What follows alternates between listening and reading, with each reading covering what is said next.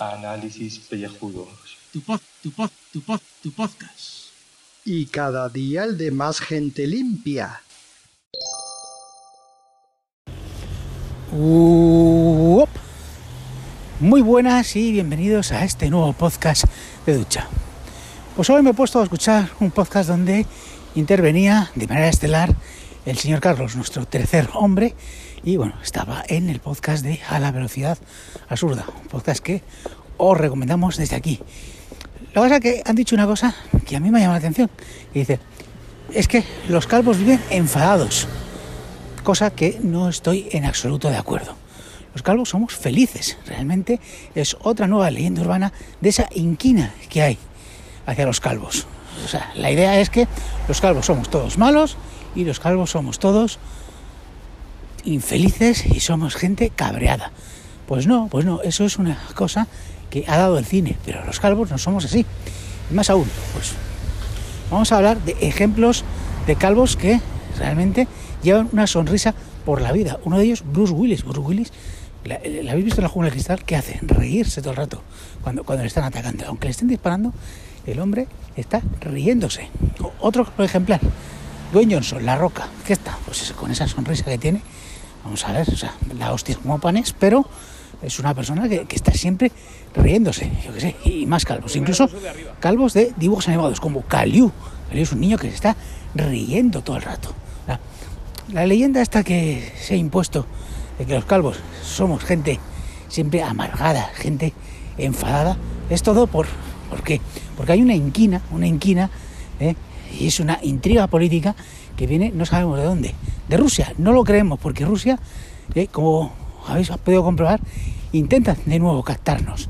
Lo intentaron el día de ayer y hoy hemos vuelto a los números de días anteriores, con lo cual, pues mm, están ahí intentando, intentando, intentando, pues sabiendo que eh, los calvos somos un potencial enemigo y por eso nos quieren hundir con esto de sus escuchas con sus bots. Así que, señores de a la velocidad absurda, eh, y muy bien el señor Carlos ahí defendiéndonos, efectivamente los calvos no somos gente enfadada, somos gente feliz. Pregúntense si realmente un hombre peludo es feliz. Preguntaoslo.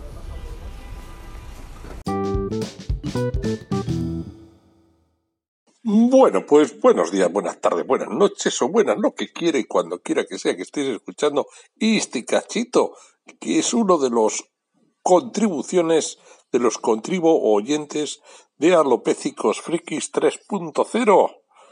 Estamos hablando de los calvos y las noticias y el que ha pasado y el día de hoy. Y bueno, pues para eso ya sabéis que yo siempre me refiero al canalillo de Telegram donde vivimos, ese canal al que tiene la portañía escondida, escondida, escondida, la tiene ahí. Eh, eh, la portezuela está en arroba calvos malvados, allí, en Twitter, pero en Twitter, ¿eh? No en Instagram, que los calvos malvados, te juro que no sé si tienen Instagram o no, pero Twitter sí que tienen.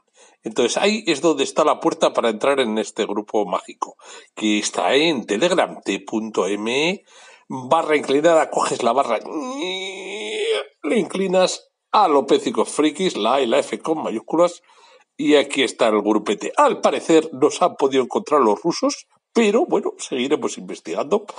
Y el caso es que hoy es 26 de noviembre, martes, y es el tricentésimo trigésimo día de 2019. Quedan 35 días para finalizar el año y hoy comienza la luna nueva. En cuanto al santoral, pues nada. Pero nada, nada, nada, nada. Magnancia, si fuera Mangancia, pues sí, sería el santo de los, de los políticos de este país y de los chorizos, que es lo que tenemos de sobra. Pero de la demás, pues nada. Eh, pues es que, que no, que no, que no, que no, que no hay nada. San Amador, pues bueno, eso para que sea un buen lavador. Eso sí, el Día Mundial es súper interesante. Es el Día Mundial de las Galletas Oreo. Y ahora, cuando baje, voy a comprar un paquetito. Solo para celebrar el Día Mundial de las Galletas. Así de claro. Porque hay que celebrarlo. Bueno, oye, pues después de publicada ayer la obra mágica, esto es el mundo del episodio de ayer, colgué en el eh, canalillo de Telegram la noticia que debía ser comentada. Apuñalan al director del Salón del Manga de Murcia y le roban parte de la recaudación con la que iba a pagar a unos colaboradores del Salón del Manga. Bueno, pues como los calvos ya tienen experiencia en esto del Salón del Manga y de la cultura japonesa, que es como se llama el Salón Murciano, coincide con, aquel que, al que asistimos en Bilbao, pues dice, pues hombre, mira, tú justo va y se va por un parking con el dinero y le, le agreden con unos cuchillos, pero no le hacen nada, unos cortecillos o unos cortes y, y, y, y, le quita la tela y él está en el hospital, pero no se teme por su vida. Pues bueno, pues oye, me encanta, me encanta. No digo nada y lo digo todo porque si digo algo me van a dar de hostias, pues por consiguiente, mejor no decirla. Eh, esperemos que no nos pase aquí en Bilbao, porque al Gafi a mí no nos iban a, nos ponen boca abajo, nos sacan para la comida y el parking y poco más. Eso sí, ya también puse que lo de la monetización podía ser algo interesante y sí he investigado ese salón y resulta que tiene 75.000 metros cuadrados, la polla curro bedoya, actividades por todos lados, pa, pa, pa, pa, pa, nada de podcasting, cero, PJ, ya estás tardando, ya estás tardando, cero de podcasting en el salón del manga y de la cultura japonesa en Murcia, cero patatero. Y si no tienes, te dejamos el libro de la historia del Japón que tenemos varias ediciones. Y algún cómic manga también tenemos. ¿Vale? Pues eso, eso por ese lado. Eh, que seguro que otros siete contribuyentes han hecho algo correspondiente. Pero bueno, eh, vaya usted a saber. Luego Gaibras nos ha colgado un vídeo chinorris de cómo un coche se pega un ostión y se cae da como 60 metros abajo. Bueno, 60, serán 30, pero bueno. Eh, vaya usted a saber. Y ahora yo acabo de colgar una noticia de Palencia, donde Ana la oyente pues estará encantada de oír que el martes que viene, no, el martes 17 de diciembre a las 20.15 horas en el Teatro Principal se entregarán los premios del deporte palentino que le darán a Mariano Arau un galardón honorífico y luego pues yo en concreto tengo a la familia compitiendo en uno de los galardones. Eh, y en el futuro seguro que compite también Zubi con su equipo de fútbol femenino algún día, porque esas van fuertes las chicas de Palencia. Entonces, eh, pues eso, que ahí tendremos más, más apoyo en el futuro. Ahora ya hay. Y en el futuro más todavía. Más todavía. Eh, con lo cual, pues eso, que hay que hacer caso a Palencia, que no es la España vaciada, que Palencia no está vacía, que Palencia tiene mucho que ver y mucha juerga que pasar y mucho que comer y mucha catedral eh, que ver. Pero claro, y jardinillos y el salón y pues todo, y la calle mayor, y a decir, eh, sí. Ay, Dios mío. Pero claro, como estos calvos no quieren moverse de su comodidad comodidiense, pues, pues no podemos ir a Palencia no podemos ir todavía. Ya iremos, ¿eh? Iremos, iremos, iremos. Porque Palencia tampoco está tan lejos. Si Zamora no se ganó en una hora, Palencia tampoco en diez minutos. Bueno, diez minutos, pues oye, casi siete minutos que yo creo que vamos. O sea que habrá que cortar, digo yo, ¿no? Pues, ah, no, eran seis, pero seis ya vale también, ¿eh? Venga, un abrazo, hasta luego.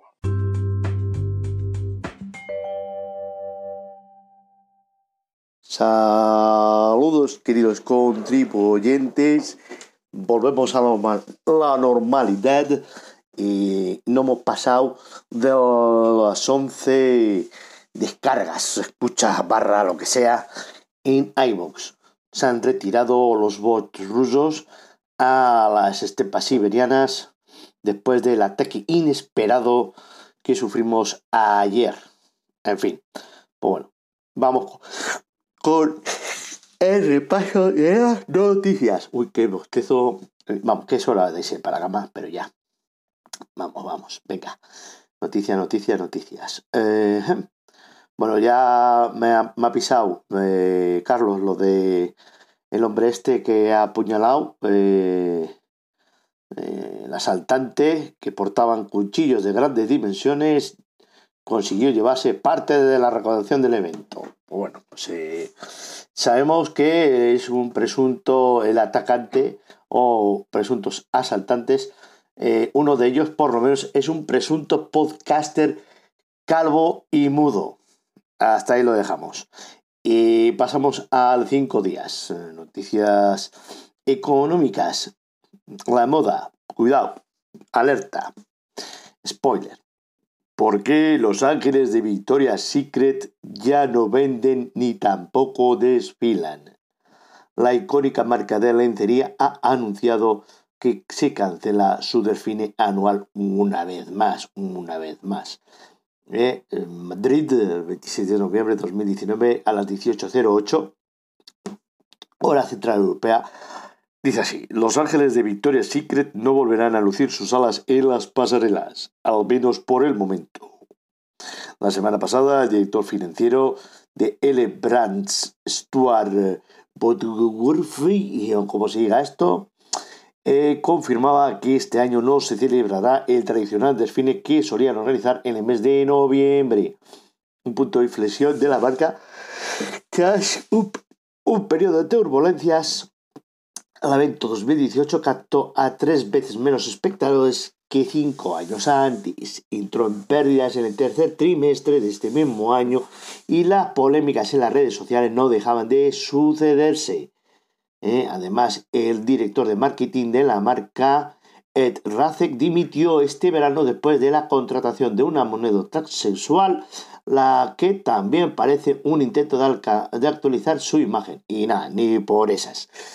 Bueno, pues eh, ta, ta, ta, ta, esto pues, tirabillas.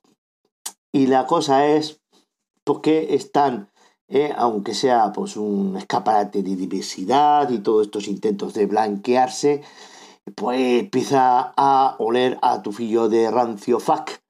Y claro, cuando una cosa se pone de moda, pues bien, pero cuando está ya pasado de rosca, pues la gente lo deja ya de lado y a nadie le interesa. Ahora la gente lleva eh, cosas veganas y lencería de esparto. En fin, vamos al internacional, 20 minutos. ¿eh? Y tenemos, cuidado, cuidado, última hora, Vox cesa a su cúpula en Murcia y una gestora será a cargo de la organización. Pero si habían sido, lo habían petado, lo habían petado. ¿eh? ¿Será, ¿Tendrán algo que ver con los acuchilladores de, de la poscafera? Esto. Eh, la dimisión de la ejecutiva de Vox en Murcia se ha dado debido al gran crecimiento tras las últimas elecciones. No entiendo nada, o sea, crecen y los decapitan. Pues bueno, que la noticia no iba a ser esa. Es que me ha chocado mucho porque como hemos hablado del tío este del Salón del Manga, bueno. Una argentina se compra una casa de 250 metros por un euro en un pueblo italiano. En realidad la noticia es de ayer, pero a mí me ha parecido curioso.